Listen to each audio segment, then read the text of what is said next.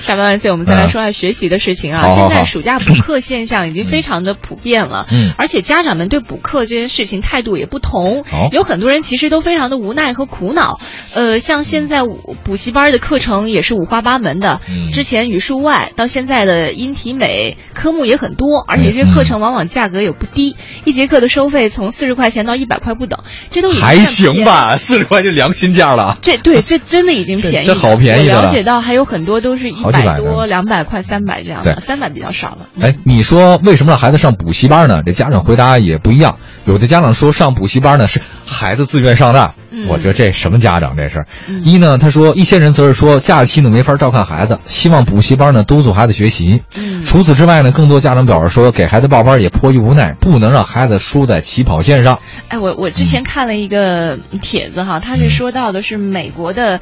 呃，中小学生的假期时间可能不是那么长，但是他们的假期有一些事情还真的可以给大家参考一下，比如说如说什么呃，像美国十二岁以上的青少年，有百分之六十以上的人都是参加各种义务活动。哦还有比如说他们的假期作业有，呃，在当地的流浪者收留中心为无家可归的人做一顿饭，哦或者是油漆一些陈旧的建筑物。做工作是吗？对义务服务嘛。另外还有像呃暑假作业，包括像吹泡泡，嗯嗯，它会嗯成为你的作业，还有拜访一些人，嗯去别人家做客，哦还有带着微笑做家务，哦或者种植一些东西，去观察鸟，去爬树，哦总之就是要快乐。要快乐啊嗯！呃，其实不光是这个美国的，我据我所知，全世界很多地方的国家的人吧，尤其是欧美比较多了，主要都是以休闲娱乐为主，让孩子们在不同的地方呢享受到生活的快乐。嗯哎，你不觉得这个中国的孩子们，在放假的时候苦哈哈苦哈哈的学习，平常呢也更更是苦哈哈的学习，这感觉就跟我们是一样的，就跟工作的人是一样的。嗯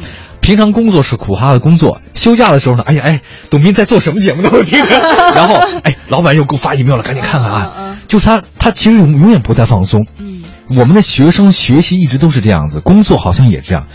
你看啊，这个我老听到欧美那边说什么呢？说白天上班已经很忙了，晚上下班手机关机，我绝对不会再接听任何电话。老板让我加班，你得再付加班费。嗯你可是我们这边好像很少有这种事情发生啊，永远是要加班的。嗯永远的微信群里面，领导跟你说句话，马上回，啊，收到，谢谢，明白。哎呀，一起加油！哎，我，哎，我觉得你说咱们国人活着多累啊，打小就累。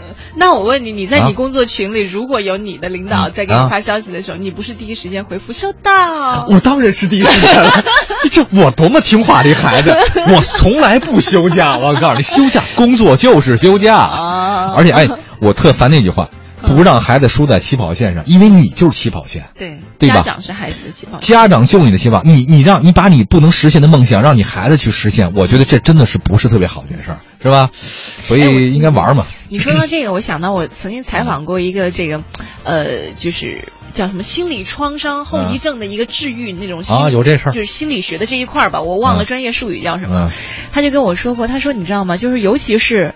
八零后的父母还好一些，嗯嗯一些六零后、五零后的父母，基本上就我们的上一代吧，嗯他们会有一个共通的病，就是见不得孩子开心病，就是孩子只要一叫忆开心，苦思甜，他们总是这样，有点感觉，苦朴素，对对对，就是孩子，嗯比如说看电视的时候笑得震撼开心的时候，然后家长这时候走过来一定说：“你作业写完了吗？”对对对对对如果孩子说：“我写完了。”说：“那你你有没有复习呢？”对对对明天的明天老师上课内容要不要预习一下？啊总之孩子烦什么他就说什么。哦就比如说孩子如果很开心的回家说：“哎呀，爸爸，我今天考了九十八分。”然后照理来说应该是夸他：“哎呦，真棒，孩子。”他一定是说：“那你两分怎么扣的？你知道吗？”不不不，是满分一百五十分。